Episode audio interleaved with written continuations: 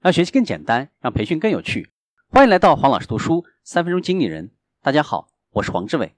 我们继续分享，沟通需要情商，巧妙应对优柔寡断的上司。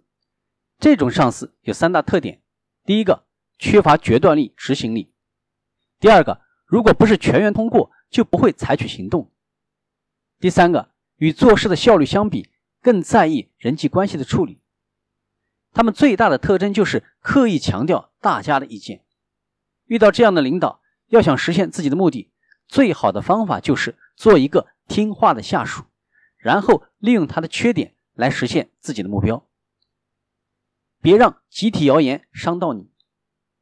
容易落人话柄、成为流言受害者的，多数都是容易让人反感、遭人记恨的人。所以，为了避免自己成为流言的攻击对象，就要做到不引起周围人的反感，在日常生活当中要注意自己的言行，不要惹人记恨。看清集体谣言才能够破除。为什么有人喜欢散布谣言呢？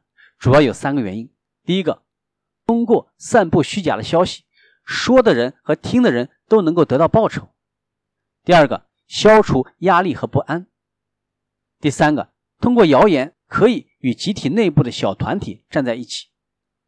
当有人跟你讲关于你的闲话的时候，不要全部相信，有所鉴别才是明智之举。